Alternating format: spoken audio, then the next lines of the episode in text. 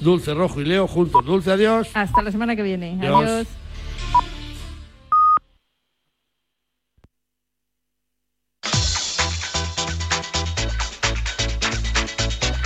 Al límite, con Fernando Soria.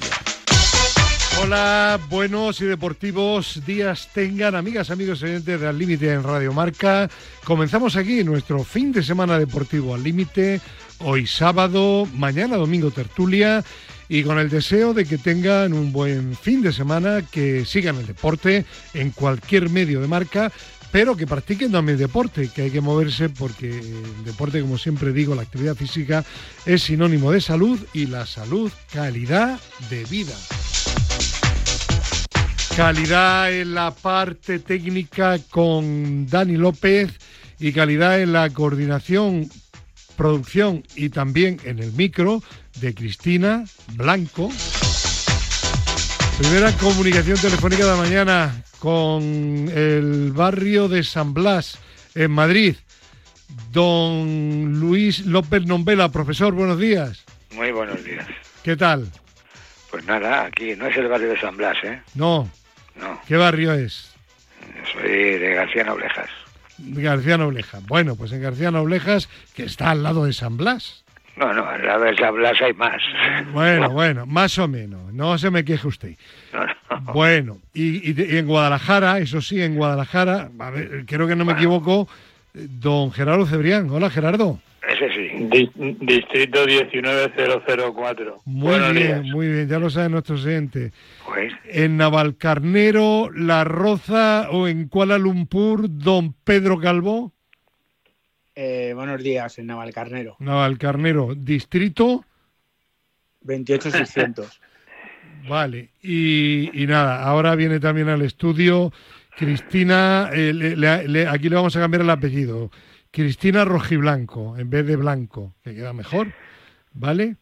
Eh, que es del Atlético de Madrid, pero es también objetiva cuando no habla del Atlético de Madrid. Que vamos a hablar en primer lugar, si os parece, y luego comentamos la jornada de liga. Me encantan los pronósticos del profesor, de Pedro y de Gerardo, sobre todo, que Yo no hago, yo no hago lo un recuerdo. 99% de posibilidades de ser erróneos. Ya, igual que los tuyos, que como no haces nunca, pues entonces nunca hombre. te equivocas. Porque- no, que si este se Pero si Fernando se apunta al, al- a lo que diga el ganador. Ya, hombre, Claro, hombre, claro. hombre, hombre. Como, bueno, como Cristina, que siempre dice que gana el Atlético de Madrid. Hola, Cristina, ¿qué tal? Buenos días. Eh, tú, tú ¿Qué dices que ganas, tú siempre dices que gana el Granada.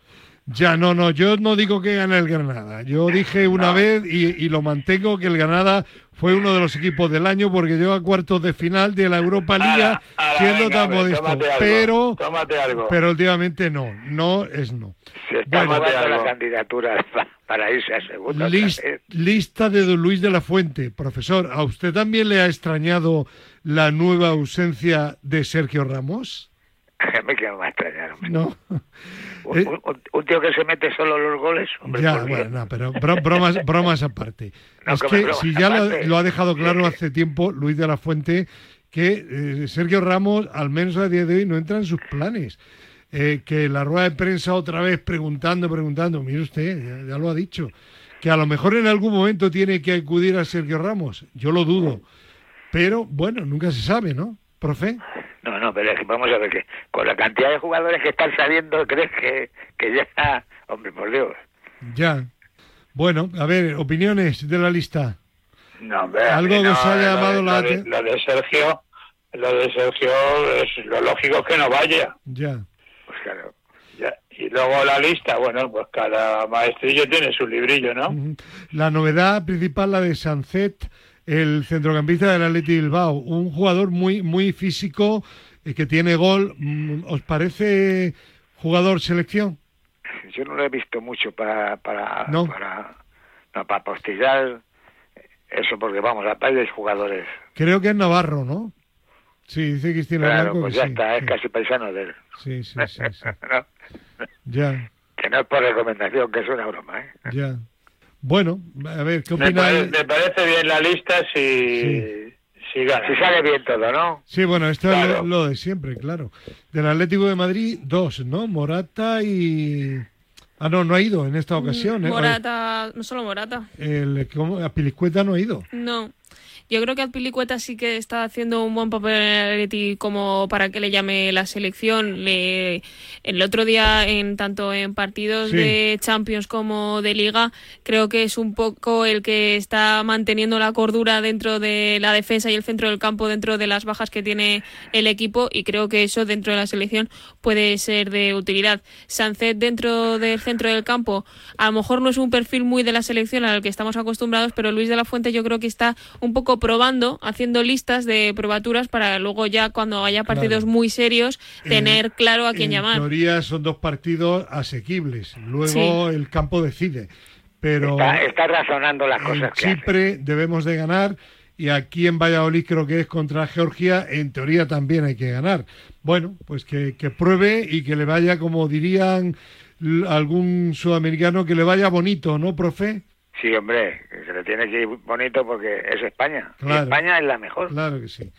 Bueno, pues Pero nada. entre chicas y chicos. Sí, dicho, dicho eso, mañana hablamos de Champions. Ojo, mañana hablamos de Champions y también mañana vamos a hablar de Nacho, de qué le pasó, que se le cruzó un cable, pero vamos, hubo un cortocircuito, profe, tremendo, ¿eh? No, hombre, a veces, a veces ocurre, se nos van los papeles. Ya, ya, ya.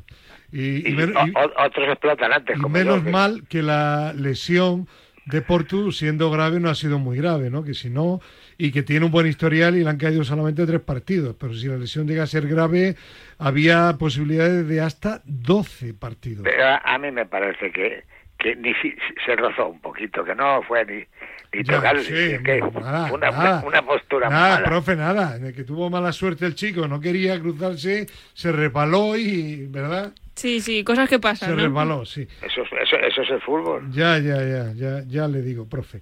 Venga, hoy, eh, jornada de liga, primer partido, Cádiz-Girona. Bueno, bueno, ¿volverá a reverdecer el Girona Pedro Calvo? Después de, ¿quién dijo? Ah, Chema Buceta. Dijo, este partido, mm, Girona-Madrid, gana seguro el Madrid. Pues ganó, y ganó bien. ¿Ves? Ese, pues ese sí, déjale siempre en la lista pa- para que te diga los pronósticos. Claro.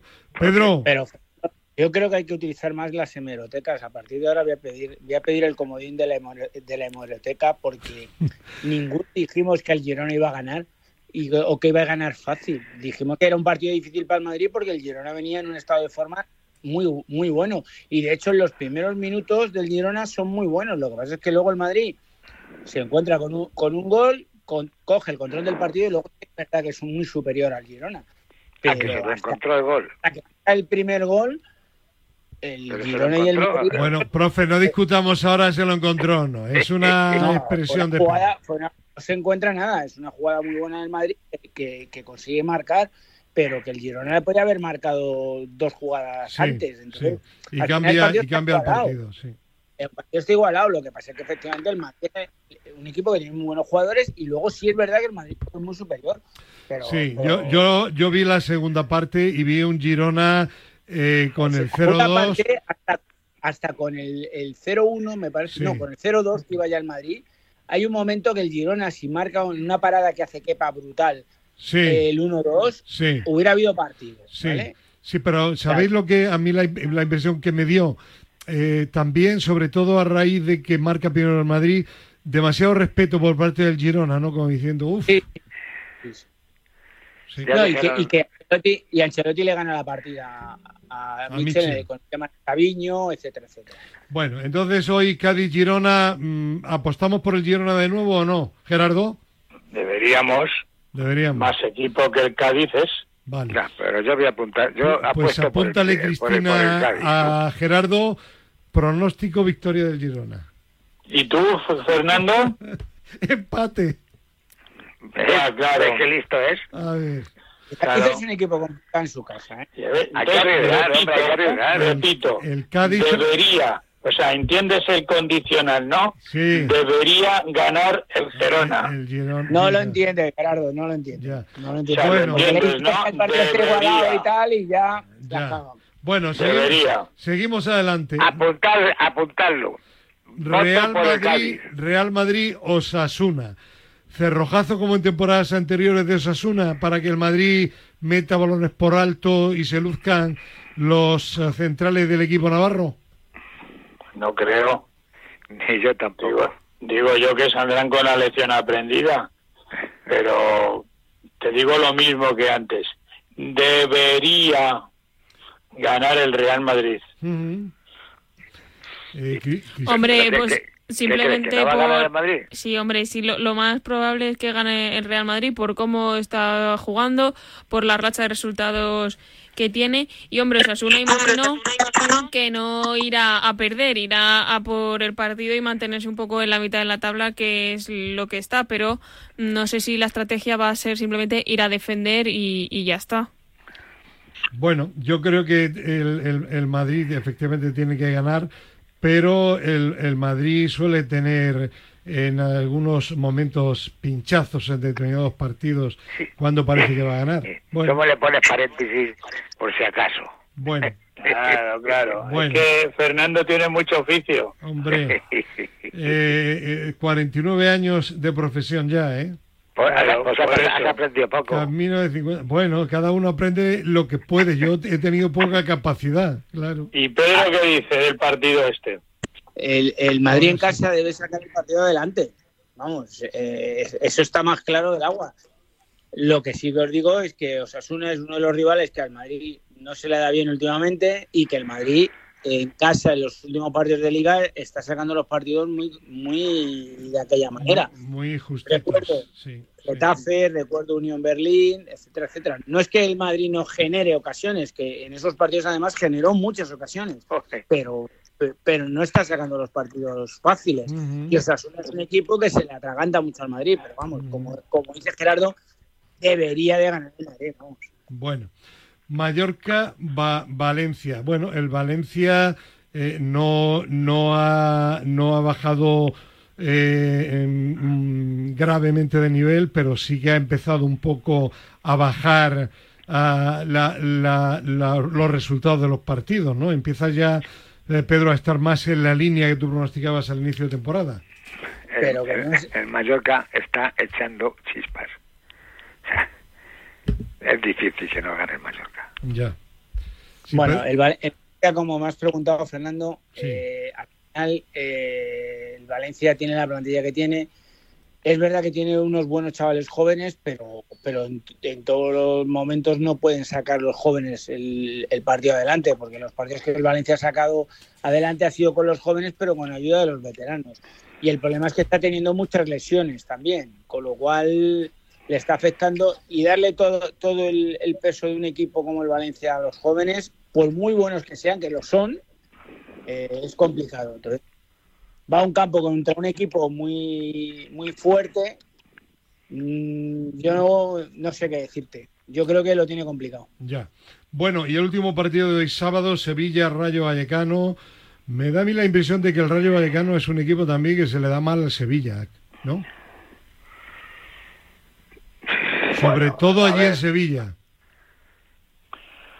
Hombre, eh, sí, pero no creo que el Sevilla se deje sorprender, ¿no? Bueno, el Sevilla eh, no está todavía, lo venimos comentando, mañana No hablaremos está. también del partido de No es- Champions, no está en el nivel de que de- del final de la temporada pasada, ¿eh? No, no, no está en ese nivel, pero no sé, a mí me resulta extraño que, que, que el Sevilla que el Sevilla deje escapar una victoria en el Pizjuán, ¿no? Con el Rayo, ¿eh? No sé, creo El- que como mucho, como mucho el Rayo empata. Ya, el Rayo Vallecano quitamos los siete goles del Atlético de Madrid y en ocho partidos le han metido únicamente cuatro, ¿eh? Bueno, En siete partidos, perdón, en siete partidos le han metido únicamente cuatro goles, ¿vale? pues 7 y 4, 11. Claro, que eso lleva en contra.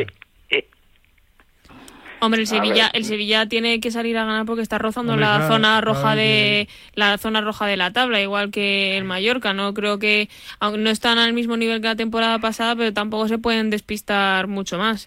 Y el Rayo, no sé si este año, imagino que sí, intentarán volver a estar en, en zona europea luchando por ella. Entonces, bueno, el Sevilla supongo que, que en su casa no, no se dejará ganar, no suele hacerlo. Ya, ya, esto no es cuestión de dejarse o no, es cuestión de lo que te dije, Sí, el sí. contrario. Digamos que resultado incierto. Sí, Sí. Son, dos rivales, son dos rivales que su parte fuerte está en, en la- en las posiciones adelantadas, en medio campo y, y arriba, porque Sevilla con los, con los chicos que ataca ahora y demás, sí que es verdad que genera mucho más arriba. El problema Sí. de los dos equipos es atrás. El que más acertado esté, pues será el que se lleve el gato al agua. Eh, el problema, pues eso, lo que hablamos. Rayo tiene ahí partidos como el del Atlético de Madrid que, que le meten siete. Es verdad que los otros intenta estar más equilibrado y el Sevilla es que no coge el, equilibrio defensivo. Con lo cual es incierto porque el Sevilla gana, el único partido que ha ganado claro ha sido al Almería, porque Sí. con las palmas, con las palmas gana con el sí, pero, gancho. pero La- es que el, está a punto de empatar. el- el Almería luego hablaremos. eh, el Almería es un equipo que o cambia rápido, es un equipo que tiene, el Levante de hace dos años. que tiene sello, claro, el, el Levante de hace dos años, Elche la temporada pasada. O Elche la temporada Eh, pasada, con todos mis respetos, vas ganando 3 a 0 en el intermedio. sí, No te puede remontar el Granada a 3 y está a punto con un palo de meterte el cuarto y ganarte el partido. Me parece inadmisible, ¿no? Entonces, que el Sevilla le metiera 5, bueno, sí, pero no es muy significativo, ¿eh? No, no, no. Por eso te digo que, Bueno. que Sevilla no saca los partidos fáciles. No. Bueno, Resultado incierto. seguimos. Vámonos a mañana domingo, primer partido, 2 de la tarde, Villarreal, Las Palmas. ¿Cómo estáis viendo al Villarreal de Pacheta? Uf, Uf, uf, uf. Pues eso, puf. mira, ese- un sainete van a dar. Ya. El, el Uf, Pacheta, lo, Pacheta lo- porque lo has yo- definido perfectamente, puf. Ya. es que de verdad vengo aquí para, para empatar este partido para sacarlo para ¿Comerá, adelante, no sé qué. ¿Comerá el turrón Pacheta en y Navidad? pone o los no? ojos que se le salen. No sé, el hombre tiene una, mucha ilusión, pero, Sí. pero Eh, con eso no se diga. eso Pedro, ¿has visto tú alguna mejoría? yo, yo, Yo no. Pedro no, y el profe tampoco. no. No, no. Y Cristina no ha visto nada porque no ha visto ningún partido del Villarreal. Hombre, el sí, hombre, he visto Tú algún sí, partido yo del no. Villarreal, pero vamos. No creo que si Mejor- sigue así, no sé si no es lo que se estaba esperando de Pacheta, así que no sé si es. durará toda la no, temporada. es lo que él ofrecía. Claro. Bueno, Es tremendo que el mejor sea reina. sí, Con el otro, el 40 otro años. día en la conferencia Liga. O sea, Conferencia el- el Liga, mejor, tercera ¿eh? competición. Sí, O sea, el mejor reina. bueno. Y atención, fanfarrias, no, di- dice Dani López que no las tiene preparadas, pero atención, 4 de la tarde y cuarto de mañana domingo, Atlético de Madrid, Real Sociedad. Cristina, Partidazo. Nervios. Partidazo. Mucho, nervios, mucho. Es un partido muy difícil, para muy importante. Para, los dos. Para los dos, para los dos. Es muy difícil y muy importante porque tanto Atlético como Real Sociedad están haciendo muy buena temporada los dos. La Real sí que creo que está manteniendo el nivel que estaba demostrando la temporada pasada. Y bueno, viniendo de los resultados que está viniendo el Atlético de Madrid, sí que es verdad que pueden llegar con confianza, pero yo pienso que puede ser un partido en el que si no se, si el Atlético se echa muy dentro, la Real puede aprovechar y, y ganar y ganar en casa al Atleti. Entonces, es su- son tres puntitos que luego son los que te hacen daño a, a final de temporada. Pedro, ¿cómo lo ves? Pues mira, eh, no le quiero quitar parte de razón a Cristina, pero bueno, la Real está empezando ahora a coger la dinámica del año pasado, pues la Real no ha empezado bien. Es verdad que lleva dos partidos de Champions y, uno, y dos de Liga, que sí que está cogiendo ese nivel y, y como rival, para mí ahora mismo es uno de los rivales más peligrosos que hay. Chance le doy al Atlético de Madrid si sigue jugando ofensivamente como está jugando. De hecho, es uno de los equipos que más goles está marcando ofensivamente y ofensivamente está jugando muy bien. Y problema, pues que como se ponga por delante o Simeone vea que en minuto 70 va 1-0, se tiren atrás y bueno, pues marca pasos. Ya está, Ya. porque la Real, la Real, con- como te tires atrás, te va a generar mil ocasiones. Entonces ahí entrará el que Oblak esté bien o que defiendan Ya, bien, ya, dejen mucho al contrario, porque, porque ese es el problema. Pero, pero sí que le veo un partido muy bueno si los dos, que son dos equipos que juegan muy bien ofensivo. Y como Ahora está el taco, es el taca. Es japonés. Cubo, el Cubo, japonés. ese. Sí, sí. Cubo. Ese es peligroso. Hombre, yo aquí no puedo ser imparcial nunca. Ya, hombre, Eh, eres tú de la sabes Real. que va a ganar la Real, ¿no? Claro. Mm, No, hombre, no, mm, no, no lo digo con rotundidad porque, Pero te parece favorita la Real. No sé, tampoco la veo súper favorita, ¿no? Pero, bueno, ya la vimos en el Bernabéu. Eh, Sí. el Madrid- al Madrid le costó muchísimo, muchísimo. Y yo creo que en ese momento mm, la Real no estaba al nivel que está ahora. Pues- Lo que pasa que el Atleti también está muy bien. Ahora lo que dice Pedro, si luego se pueden a jugar a Marrategui, Ya. pues luego fijaros en la lista de, de Luis de la Fuente la cantidad de jugadores que hay de la Real, ¿no? O sea, quiero decir, eso no es por sí. Casualidad. Claro. Bueno. Pues, Pues un nada. partido, eh, al menos, ¿verdad, profe? Tremendamente atractivo a priori para partido, verlo, hombre. aunque sea cuatro y cuatro de la tarde, hora de siesta para mucha gente. No, no, hay que verlo. Ese partido hay que verlo. Hay que verlo, sí. Eso hay que ver. Bueno, y el siguiente partido, Celta-Getafe, también hay que verlo, profe. Celta, Getafe. Sí. Bueno, antes hay un... Perdona, pero antes hay una Entonces, Celta de Benítez. Betis, ¿no? No, Celta-Getafe a la misma hora que el Betis. Celta de Benítez. Vaya partido, partido abierto, ¿no? Sí, pero yo creí que había había aprendido mucho en- por ahí fuera de Benítez. Partido abierto, se presume, Ah, ¿ver- vale. ¿verdad, compañeros? Claro. Sí, Dos equipos bueno. abiertos. Por el bien del fútbol, por el bien del fútbol, Que no de mucho. espero, espero que gane el Celta. Claro. Ya. Que no de- Yo creo, fíjate, yo creo que estamos cogiendo un poco de, de, de tirria al Getafe por lo que está diciendo Gerardo, porque es que al final es que son partidos totalmente siempre con bronca, con tal. Yo no voy a, Todos, yo no- todos, Pedro, no, no todos. me voy a meter en, no me voy a meter en el trabajo de Bordalás, que me parece un trabajo espectacular con todos los equipos que ha estado. Yo, yo que quede claro, perdona, Te genera, te, te genera animadversión. Un equipo que era, que era querido en toda España está generando una animadversión brutal por la forma de jugar, por las broncas que generan, por- un poco por todo. ¿no? De, de hecho, a mí me ha pasado ya este año que he querido que perdiera partidos. Os lo juro. Claro. Un equipo de Madrid y he querido que perdiera el partido por, por, por un poco por todo lo que estaba viendo. ¿no? Entonces, Estoy de acuerdo el otro con día, Pedro. mismamente con el Villarreal, el otro día con el Villarreal, eh, quería que el Villarreal le ganara con 10. O sea, Estoy de acuerdo, estoy de acuerdo con Pedro. ya. Bueno, y no debería ser así, pero yo bueno. personalmente respeto la forma de jugar de. No, no, no, de- yo no me estoy metiendo con la forma de jugar. A mí, a mí no me gusta, no me gusta en absoluto, dando pero. un poco todo, Sí, un poco todo. Lo que no puede ser es que los jugadores de fútbol salgan a, a boxear. sí, O sea, lo que. a- Vamos a. lo- Es que meten con nosotros, pero es que tú hay que ver lo que hace ese Damián en el campo. Ya. Cuando le, tú Sí. ponle, ponle una cámara implícita a Damián y las cosas que hace ese Damián en el campo.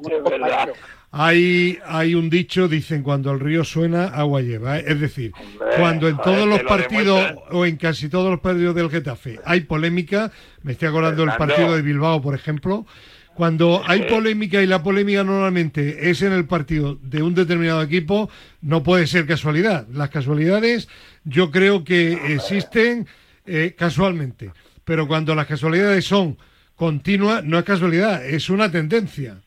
No, y es que el míster se quejaba de que son el equipo que más minutos ha jugado y tal. ¿Por qué? ¿Por qué? Que analice, que analice sus partidos. El Claro, qué. claro. Oye, eh, al que más descuentan. O sea, que los analice. Porque yo vi el partido de Villarreal el otro día entero a las 2 de la tarde y es que no, es que descontó poco. Eres un valiente, Pedro. Ver al Getafe a las 2 de la no, tarde. pero, pero lleva razón, Pedro. Si es que está el balón parado más veces que, que rodando. Que luego decimos, es que se meten con Damián, pero ¿cómo no se van a meter con Damián? Es que si yo estoy en el campo, os lo juro, al final me expulsan. Ya, a- yo voy a- oye, a jugar al fútbol, no a voy a ti, jugar al a ti el enfrentamiento que te gusta es cuando juegan, se enfrentan Damián contra Vinicius. No pues, pues injusto, pues, pues tampoco, porque, porque al final Vinicius, que juega a lo que él sabe jugar, Damián no le deja jugar a eso y Ya. eso tampoco es justo. Sí, pero Vinicius también, según dices tú, hay que echarle de comer aparte. No, vamos a ver, yo de lo que me quejo de Vinicius no es de su juego, No. es de su forma de ser. Ya está, es- todo lo digo claro. Es, Sí. es muy. De, su es forma, muy- de su forma de provocar. ¿Entiendes? Yo no digo cuando a Vinicius lo matan a patadas, yo no puedo decir que a Vinicius no lo han matado a patadas y Claro. que no se queje. No, hombre, por Lo que, supuesto. yo, no- lo no que yo critico de Vinicius es que cuando hace algo muy bien, se va y se mofa de la grada. Eso Ya, no lo puede hacer, ya. o no lo debe de hacer. Está ya claro. está, punto. Es lo único que... Está claro. Bueno, pues vamos a terminar la jornada con un partido donde yo creo, yo creo que aquí la mente de los tertulianos de Al Límite de Radio Marca está absolutamente encontrada con el corazón. Lo que la mente dice es todo lo contrario de lo que el corazón les pide. ¿Por qué digo esto? Porque es el partido, bueno, antes el Alavés Betis, pasamos 9 de la noche mañana, Granada-Barcelona. Y a la mayoría de los tertulianos de Al Límite, le- el corazón les pide que gane el Barcelona, pero la, la razón les dice, No, no, perdón, no, perdón, no. que pierda el Barcelona, que pierda. Eso es... Pero ver, la, sí, la razón dice que el Barcelona es el favorito, ¿o no? A ver, Así es. Pues hombre, sí, sería ver, muy, sería muy, sería muy bonito que ganara el ¿tú también Granada. quieres que gane Granada? Hombre, por supuesto. hombre, se lo Por tenemos que contar a Buceta, ¿eh? Que Por todos supuesto. queremos que gane el Granada. Aquí somos de Granada, hombre. No, Esta- ese día, ¿no? Cuando- Ese día, Vale, ese día, ya, claro. ya. hombre, estará, estará difícil para Granada enfrentarse a. No juega Lewandowski. Bueno, pues a ver Da si. igual. Pues, eh, Da igual. Da igual, porque. Da igual, porque ahora mismo el Barça, con el ataque que tiene el Barça ahora mismo, no juega Lewandowski, pero tiene un ataque muy fuerte. Ferran está haciendo goles, eh, Joao está... des- Vamos, yo no conocía ese Joao. eh, el chavalín, el Ya- Yamil, es un Sí. chico buenísimo. Sí, es verdad. El- Le ha llamado la selección. Sí, sí, Claro, sí. o sea, que es que ahora mismo el Barça tiene una- un, un ataque brutal. Donde puede tener más problemas en medio campo, pero es que justamente ahí es donde el Granada. La presión alta del Granada puede hacer daño al Barça. Ah, Como le rompan, ya me, ya me lo Ya. contarás. Hombre, si lo rompe, gol seguro. Eh, Con el, pero- con el Gavi ese, eh, decía el otro día, decía el otro día un, ter- un, un tertuliano, bueno, un articulista de la prensa local de Granada, de Ideal concretamente, decía algo así como el, el- el Granada hizo a Luis Suárez el mejor jugador de la jornada, que parecía uno de los mejores goleadores de la historia del fútbol. Llevaba no sé llevaba en toda la temporada un gol y mete tres y pudo meter más. Bueno, Bueno, eh, yo creo que pensar en que el Barça pierde en Granada es, no sé. bueno, yo yo voy a, apostar por un empate. Mira, me voy a mojar. ahí va, Empate. ahí va que. Va Empate. que cobarde. O sea, que Eres, eres- que eres de Granada. Paco, Que- Paco te- recordar que Paco López con el Levante le, le ganó en Liga y en Copa al Barça, eh, ¿eh? Fernando, Sí, pero Paco López no es el Paco López del Levante. No, y tampoco Claro. el equipo que tiene ahora es el Levante de la mejor época. Eso es. tú no te mojas ni debajo del agua, tío. Yo he dicho empate, que va a empatar Sí. Va a Ya, ganar, Yo, negro. si, si ya me El- estás dando pistas que, Bueno. le va a presionar alto al Barcelona, como, como le haga eso al Barcelona, Que- 0-3 minutos. A- Aclaro para los oyentes de Barcelona. Yo personalmente no tengo nada contra el Barça. Me cae estupendamente. Pues Quiero que llegue lejísimos en la Champions. Lo único que qui- lo único que pasa es que cuando juega con el Granada, pues que quieren ustedes que diga. Pero eh, escucha, director, el que tú digas eso no tiene que por qué los demás tenemos que decir. No, los demás podéis Ah, decir lo que queráis, Exacto. claro. No, no, a mí, Exacto, a mí yo- me caen fatal, a mí me caen fatal, quiero que les eliminen de todo. Pedro, Pedro, Pedro. Pedro. Sí, sí, no, No no. me seas tan Fernando, visceral, A mí, no. a mí No, perdona. Tú has dicho que podemos pensar cada uno lo que queramos. Sí, Yo estoy pensando- Claro. sí. Entonces, entonces, me caen fatal. Yo- Quiero que pierdan todo y que no ganen la Champions. Verdad. Exactamente. Pues yo firmo lo que ha dicho Pedro. Yo no estoy de acuerdo y Cristina. Otra cosa es que jueguen o- bien o mal al fútbol. Eso lo Vale. diré. Claro. Si juegan bien, diré, Pero oye, yo que- han jugado yo genial, que están pierdan- genial, no sé. Cristina Vamos, tampoco. Cristina tampoco está en contra del Barça, ¿verdad? No, la verdad es que no. Hay equipos que a lo mejor les tengo menos aprecio, el Barça no en particular. Bueno. Yo también hay otros equipos a los que no tengo mucho aprecio, pero al Barça Bueno. es que no puedo, no es superior Bueno, a mí. mañana, mañana en la tertulia hablamos de Champions y de todos los equipos españoles de la de la Champions. De, de acuerdo, bueno, pero por, por si acaso, muy, muy breve. Eh, ¿Algún comentario? mm, Newcastle 4, París Saint Germain del don Luis Enrique 1. Que se le fue Sí, la Luis Enrique. fantástico. Me me- el PSG, el PSG ¿Puedo- puedo- me cae el exactamente igual que el Sí, Barça. sí. Y por venir tentando Yo- a los jugadores del Madrid también. A ver, Pedro. Yo, yo decía que si puedo cambiar el pronóstico, que yo pronostiqué que iba a ser campeón de Europa. El país Saint Germain, cámbialo, cámbialo. Con Luis Enrique vale, vale. imposible. Igual, ma- mañana lo comentaremos, Gerardo, tú y yo, con más tiempo, pero es que también lo de coger a Berratti frente a frente y decirle, eres el típico jugador que detesto. Así. Bueno, pues Luis Enrique. Luis Enrique, sí.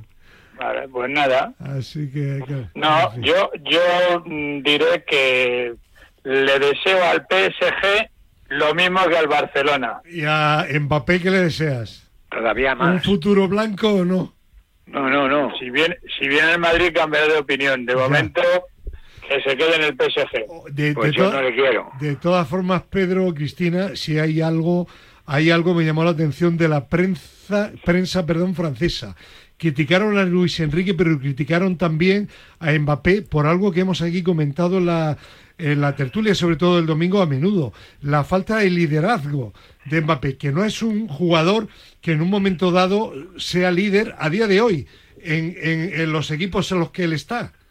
Tan solo quizás.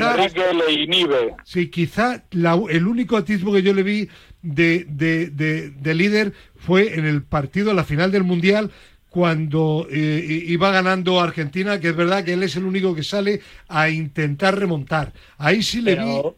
No, pero al final, Fernando, son situaciones en las que a él le cae el balón en situación de cerca de área y se Sí. la juega porque, porque están perdidos. Y en eso es- él es muy bueno. En situaciones de individual es muy bueno. Pero tú recordarás que yo te decía, Sí. cuando quería fichar Madrid por primera vez, yo Sí. decía, ojo con este jugador, que este jugador, yo he visto muchos partidos de la Liga Francesa y el día que le sale, porque las condiciones las tiene, o sea, el negar que tiene las condiciones sería pegarnos un tiro, pero, pero ojo, es que no siempre está metido. Y es un jugador que no siempre está metido. Y en el Real Madrid tendría muchos problemas porque aquí la prensa le mataría. Sí. Le mataría. Porque Mm. no está siempre. No, es, siempre. no es un No es Modric, Vinicius, no es un, no es un Modric, un Cross, No, no, un. Vinicius, eh, incluso Valverde, Bellingham, por supuesto, Ah, hombre. No, no, que para nada, coge para nada. O Me hasta su, costaría mucho entrar en la dinámica del Real Madrid, Profe, hacerme caso, sí. que- Profe, que- es que hasta su amigo Rudiger cuando se va arriba a intentar remontar los partidos de cabeza. Cállate, que ahora lleva dos o tres partidos buenos, ¿eh? Bueno, bueno. Sí, ya, vamos. Ese negro es un fenómeno ahora, ¿eh? vale. Hombre, ese- ese- ese- tampoco arrea. ¿sabes? Tampoco arrea. Bueno, No, no. mañana mañana seguimos en la tertulia. Ahora me quedo con, Ped- con perdón, con Gerardo y con Cristina, ¿de acuerdo? Claro, te- acuerdo, a, los que, un abrazo. a- a- a los que pagas se- los echas. Hombre, claro. Un abrazo. Adiós. Vale, vale, adiós. venga, hasta luego. Bueno, primero Pedro, atletismo y luego Cristina, que vamos a hablar de gimnasia, ¿no? Cristina? Efectivamente. Vale. Bueno, Pedro, atletismo, campeonato de España, sub-16 de federaciones autonómicas en edad escolar. Mi pregunta, ¿pero tú también sigues el atletismo escolar? Eh, es el campeonato de España de toda la vida de federaciones sub-16, que ahora, como aporta dinero el Consejo Superior de Deportes, pues lo llaman en edad escolar. No nos volvamos locos. Es el campeonato de España de federaciones sub-16 de toda la vida, que en hombres suele ganar Cataluña, en mujeres está más repartido, el año pasado ganó Andalucía, y lo que más me gusta de este campeonato pues es que tiene un, un gran nivel de participación con casi 900 atletas prácticamente a partes iguales, chicos y chicas, y hay una buena lista de, de plusmarquistas de 16 años. Me gusta muchísimo una chavala, eh, Lunas Amas, que, que, ha batido este año tres veces el, el récord de longitud y además también tiene el de 100. Eh, veo por ahí también entre los inscritos a Junior Pérez, un grandísimo corredor de vallas, Alex Sierpes, Aitán Alonso, Alejandro Muñoz. Eh, bueno, eh, es una competición muy bonita en un lugar fantástico también como es Gijón y bueno, pues para echar el cierre a la temporada pues está muy bien. Bueno, eh, el año pasado en Pamplona, como tú decías, ganó la Federación Catalana, Catalana. por delante de Andalucía y Valencia. Bueno, es que es que Cataluña de los últimos 15 Sí. títulos ha ganado 8. Ya. Sin embargo, en Eh, chicas, eh, Andalucía, mi comunidad, fue la campeona, ¿eh? Andalucía lleva, sí, sí, es- ha ganado, en el último lustro ha ganado tres veces el, el campeonato, ¿no? En. Andalucía. eh, bueno, es que Andalucía también tiene muy buenos mimbres en, Sí. en categorías menores en, en atletismo. Bueno, háblanos. Eh, Sí. No, te decía No, que, no. que, que si te parece cambiamos de escenario y nos vamos a Verango. Sí, también en el norte de España. Esta es una de las mejores millas de que hacen en nuestro país. Eh, además tiene el aliciente de que vuelve a competir Mohamed Kamit Katir, el subcampeón del mundo de 5.000 metros, pero vamos, ya sabéis que este es un atleta muy polivalente, que es capaz de, bueno, tiene el récord de España de 1.500, con eso está todo dicho tiene una buena nómina de rivales como Adrián Ben, Mohamed Ataúí, Saúl Ordóñez, Jesús Gómez, bueno, Nacho Fontes, tu paisano, por Granadino, cierto, sí. que por cierto ha dejado Granada y se ha ido a vivir y a entrenar al Algarve portugués. Ay, ¿y eso? Y bueno, pues porque los atletas de vez en cuando también necesitan Ya. cambiar de aires y, Bueno, bueno. y aunque él tiene muy buena relación con su antiguo técnico, con Jesús Molina, pues ha decidido dar Pues un que paso. sea, que sea para bien. Es un gran atleta. Y luego en, en, en En chicas, mujeres, sí. pues bueno, también el portugués este Isaac Nader, que ganó el año pasado, ganó también el fin de semana pasado la milla de Valladolid, y en chicas, pues su, su paisana, ¿no? Salomé Alfonso, que también ganó el fin de semana pasado en Valladolid y hace un año aquí en Verango, y están las mejores mediofondistas de España frente a ella, Marta Pérez, que acaba de hacerlo muy bien en el Mundial de la Milla, con un, un gran sexto puesto, Esther Guerrero, fíjate, Águeda Márquez, Daniela García, eh, bueno, es todas las internacionales de- del equipo español. Bueno, pues habrá que seguirla, una milla muy interesante que seguirá, Sí. como no, don Gerardo Cebrián. que mañana, sea la mejor de España, claro, fíjate. mañana tertulia, ¿vale?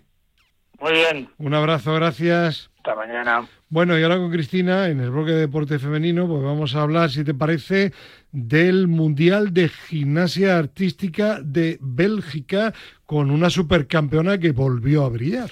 Así es, ha sido Simone Mills, que la estadounidense ha vuelto a brillar y ha llevado a Estados Unidos a lo más alto del podio de la competición por equipos en el Mundial de Amberes, en Bélgica, un lugar en el que precisamente se descubrió su increíble talento con tan solo 16 años en 2013, en el que fue su primer campeonato del mundo de los que ya lleva seis a sus espaldas.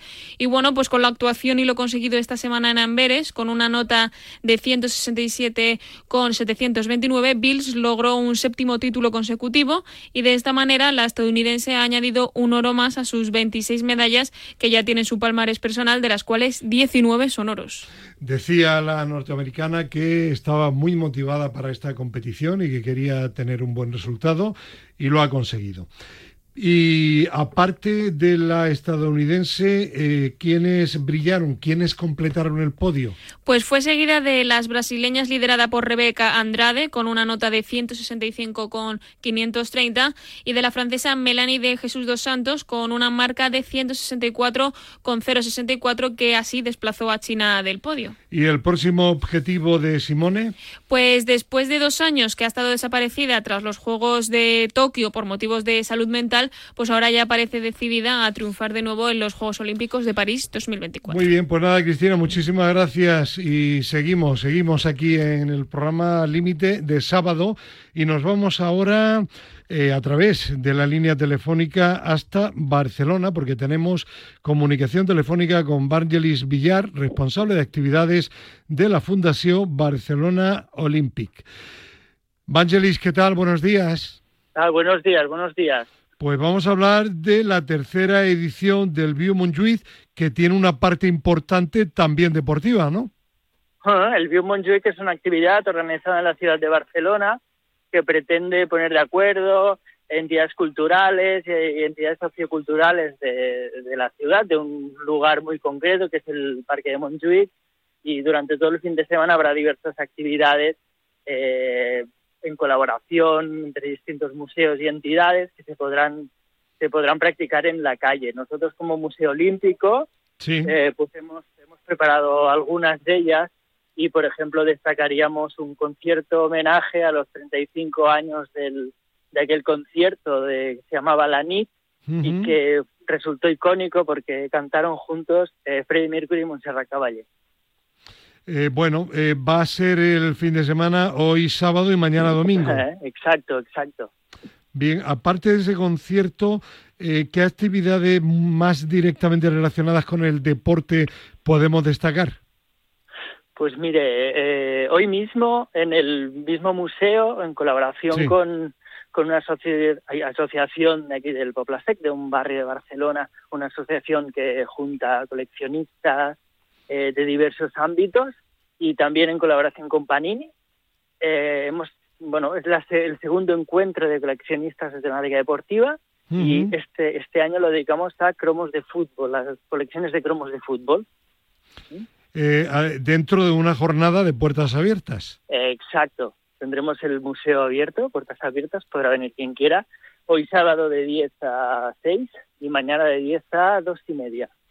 Em, el público de, de, Barcelona yo diría que es muy participativo. ¿Me equivoco de este tipo de actividades? ¿Me equivoco o no?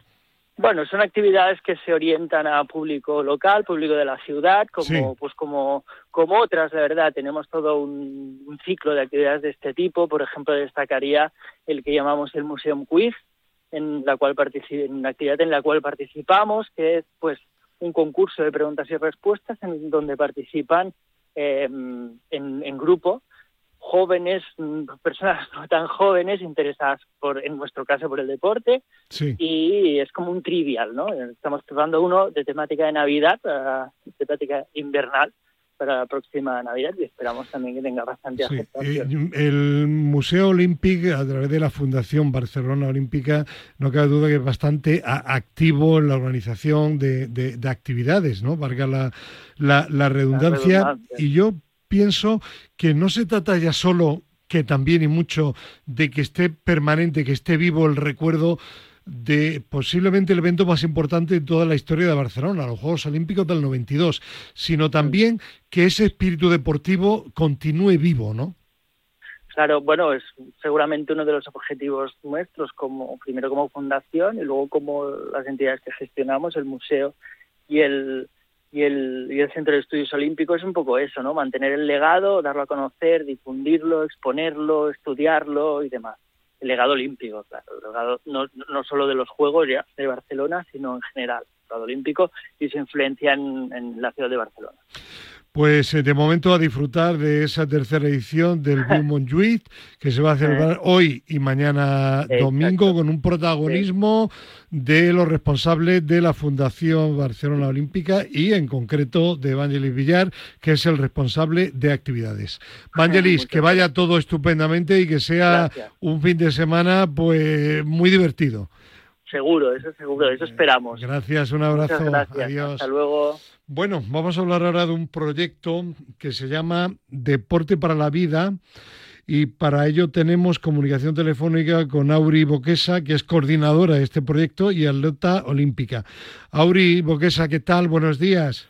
Hola, buenos días, muchísimas gracias. Eh, cuéntales, por favor, a nuestros oyentes de Límite de Radio Marca en qué consiste vuestro proyecto. Pues de XT para la Vida es un proyecto de educación en valores a través del deporte eh, para menores que están en centros de acogimiento residencial. Eh, nosotros creemos mucho en el poder educativo del deporte, el deporte como herramienta para la transformación y el desarrollo, y el deporte es la excusa. Mm, El deporte es, la excusa porque nuestro objetivo principal es eh, formar a nuestros educadores deportivos, a las personas que están eh, a pie de cañón con los menores, eh, para ayudar a, sus educadores sociales y a sus trabajadores sociales en el desarrollo de estos menores para que una vez salgan del centro, pues mm, eh, yo siempre digo que se pueda equiparar la balanza lo máximo posible a aquellos menores que han tenido una infancia normalizada. Eh, el, el, deporte mm, es una buena herramienta, es decir, hay datos de, de, su efectividad entre estos niños que están en centros de acogida. Eh, el deporte, bueno, yo siempre hablo de que el deporte no es ni bueno ni malo. ¿no? El, el, deporte muchas veces se no, cree, ¿no? Y, sí, se dice... yo, yo, me refiero a que si realmente eh, el efecto es positivo. El, el, efecto es positivo, sobre sí. todo, bueno, hacer deporte eh, con menores, ¿no? Que eh, están en centros de acogimiento residencial, eh, sus padres no, bueno, no tienen las herramientas necesarias para, para para cuidar de ellos, eh, siempre puede ser una vía de escape, ¿no? Eh, después de una, una, un, un, momento en el que desconectar, eh, desfogarse, sacar toda la energía fuera, pero el efecto positivo y donde sí. se ven los, los, los cambios es sobre todo cuando hay detrás una filosofía, una metodología, unas herramientas, eh, unos métodos de, de investigación, de, de, evaluación, porque nuestro proyecto es también un proyecto de investigación de la Universidad Politécnica uh -huh. de Madrid, entonces estamos en constante eh, análisis de qué, de qué estamos haciendo, de qué podemos mejorar y, y enfocados mucho a eh, mejorar aquellos aquellas debilidades, ¿no? O, a, o, o, incluso aquellas razones, aquellos motivos porque los, por el que los menores están en esos centros. Quiero decir, no es lo mismo un menor que, que está en un centro por, por, por una infancia, sí. bueno, una situación de, de negligencia de sus padres a uno que a lo mejor ha sufrido casos más graves, ¿no? Como, uh -huh. como puede ser abusos. Eh, ¿Hay algunas actividades deportivas que tienen mejor acogida? Eh, pues sí. ¿Cuáles? Eh, por ejemplo, bueno, eh, pasa, ¿no? Aquí el fútbol, ¿no? El fútbol es algo que, que gusta mucho a, a, a los niños uh -huh. y se, a, luego ya lo entienden, ¿eh? Pero al principio intentamos que, que, con, que, conozcan todos los deportes porque hay un montón de deportes uh -huh. y cuando jugamos algunos deportes donde puede destacar con facilidad, ¿no? Uno, dos o tres niños, como puede ser el fútbol, que en muchas ocasiones el fútbol, eh, sobre todo en colegios y en este tipo de, de de espacios puede ser muy excluyente, eh, cambiamos las normas. Por ejemplo, no se marca el gol hasta que todos eh, hayan tocado el balón. O um, cambiamos, hacemos diferentes normas que ellos dicen, vale, pero es que esto no es fútbol, ¿no? Es como ya, es que nosotros lo que queremos mm. es que vuestro equipo, que trabajéis hoy en equipo, o lo que queremos es que mm, eh, enfatizar en que respetéis a los rivales, ¿no? Entonces, hay en un, un, momento en el que a los menores pues obviamente no les gusta, uh -huh. pero luego cuando ya van entendiendo lo que hacemos y por qué lo hacemos, eh, bueno, pues le, les va gustando muchísimo más.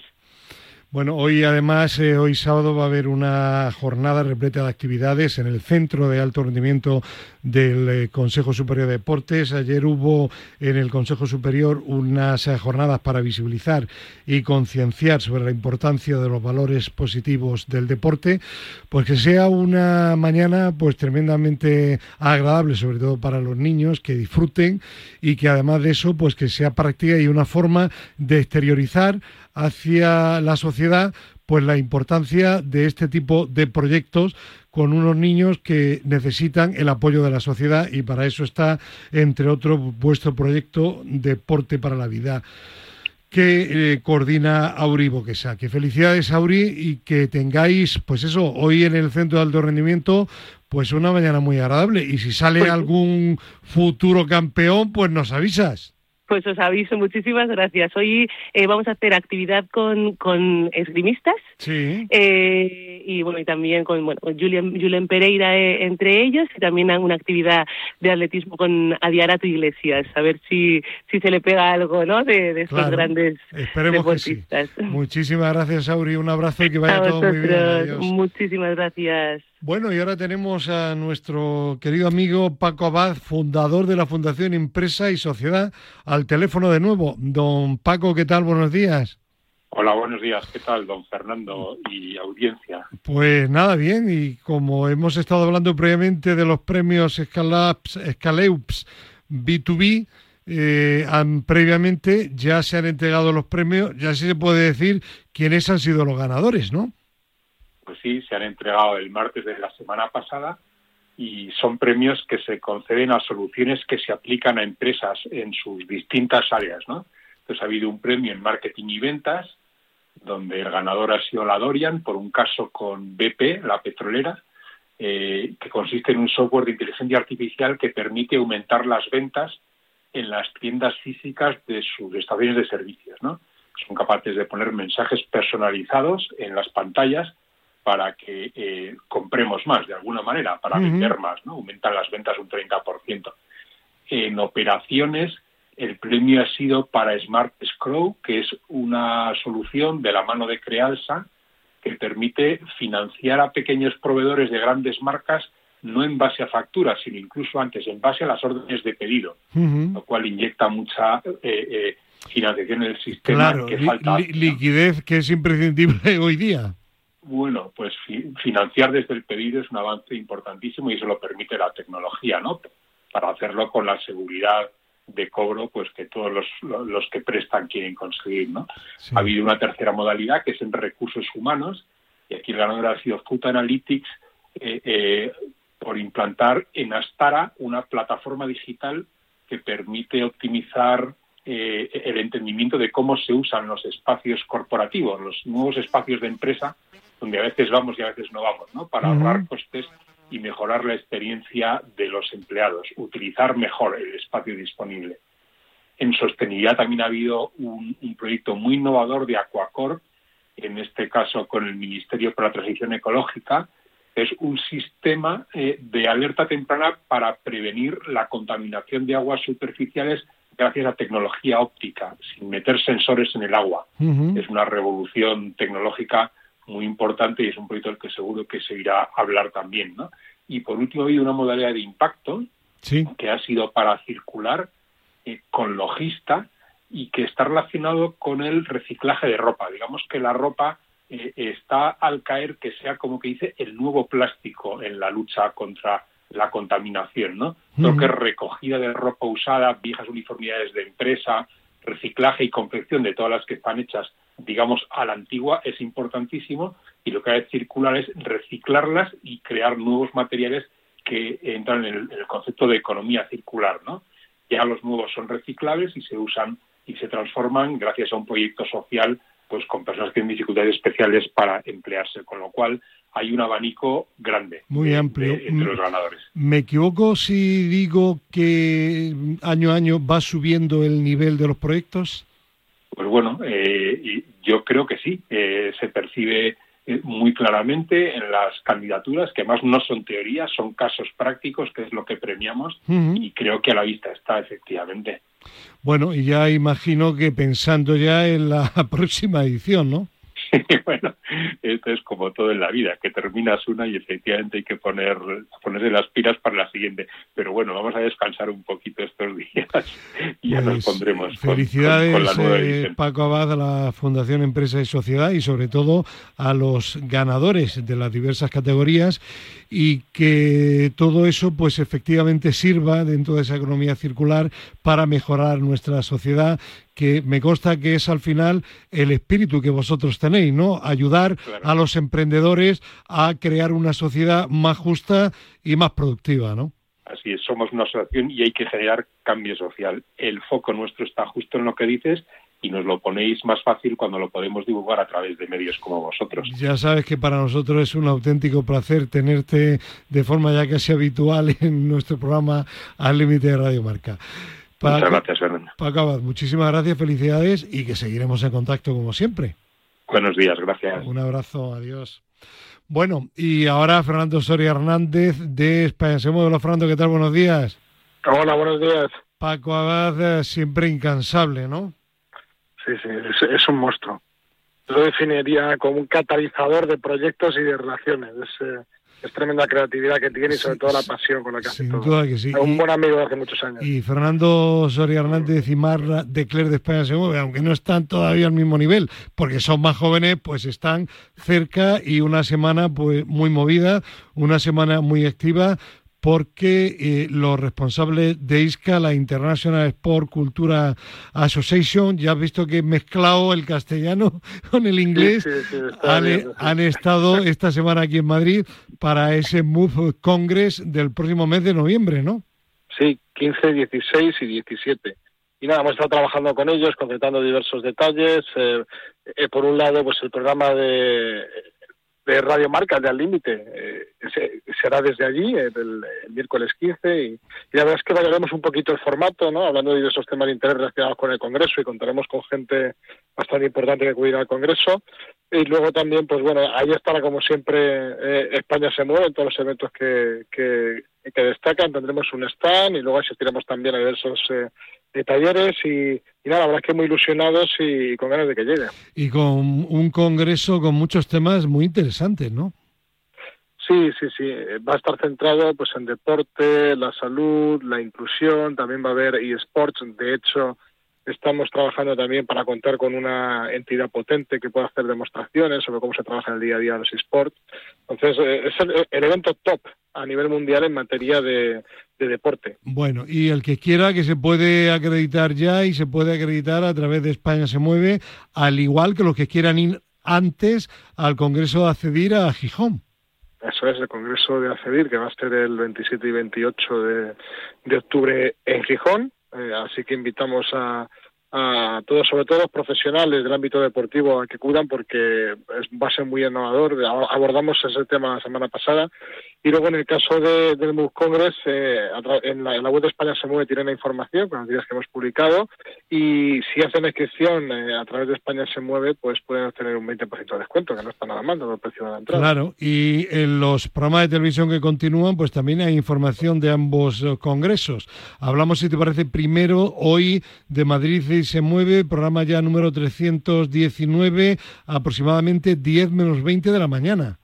Sí, pues mira, eh, asistiremos a un torneo de, de hockey patines en Alcobendas, a otro de fútbol adaptado en la Ganda del Rey, contaremos la historia de María Zavala, que sufrió un cáncer de mama y cuya vida cambió gracias al deporte, tendremos una entrevista saludable a Marcos Herrero de la FEDI, eh, luego también tendremos un nuevo consejo de los fisioterapeutas de Madrid, un reportaje sobre el convenio entre la CELAD y la Agencia Francesa Antidopaje, y como siempre, pues como todas las semanas, iremos a más eventos a lo largo de la Comunidad de Madrid. Y mm, el próximo jueves, programa 39 en Teledeporte, Deportistas TV. Sí, ya eh, segunda temporada, seguimos avanzando. Mira, como reportaje principal eh, tendremos uno también centrado en la CELAT sobre el dopaje en los gimnasios.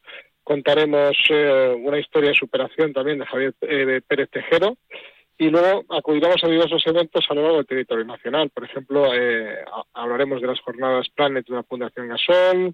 eh, y bueno, como justos de tiempo, tampoco entro en más detalles, pero que como todas las semanas... Que eh, hay que abordaremos verlo, que hay que verlo, y si no, luego Eso es. todos los programas en RTV Play. Pues Fernando Soria Hernández, muchísimas gracias, que tengas un buen, un buen fin de semana, un abrazo. Gracias, un abrazo. Y terminamos con nuestra doctora favorita, Ana María Jara Marcos. Buenos días. Muy buenos días. Hoy hablamos sobre la astenia otoñal. La llegada del otoño notamos los cambios climáticos, descienden las temperaturas, los días son más cortos y anochece antes, lo que altera procesos de redactación de nuestro organismo y dichos cambios generándonos fatiga y debilidad general, disminuyendo nuestro estado de ánimo, dificultando nuestra concentración, la somnolencia y hasta ahí una bajada de defensas. Las variaciones se deben a que las hormonas y los neurotransmisores tienen que ajustarse a este descenso de temperaturas, sobre todo la serotonina y la melatonina. La serotonina es la hormona llamada de la felicidad, ya que sus niveles se relacionan con el bienestar y el buen ánimo. Está relacionado con la luz. A menor luz hay una alteración en el sueño y en el hambre, así como un aumento de la tristeza. La melatonina regula el sueño y por lo tanto también nuestro descanso. Estas alteraciones es lo que se conoce como astenia otoñal y aunque son transitorios, tienen influencia directa en la motivación y la productividad de las personas. La alimentación puede ayudarnos, por lo que debemos consumir vitaminas, fibra y proteínas. La vitamina C, la B12, la taurina, el ginseng, el triptófano, la guaraná nos ayudarán, así como descansar, evitar el estrés, marcarse objetivos, hidratarse y fundamentalmente realizar algo de ejercicio.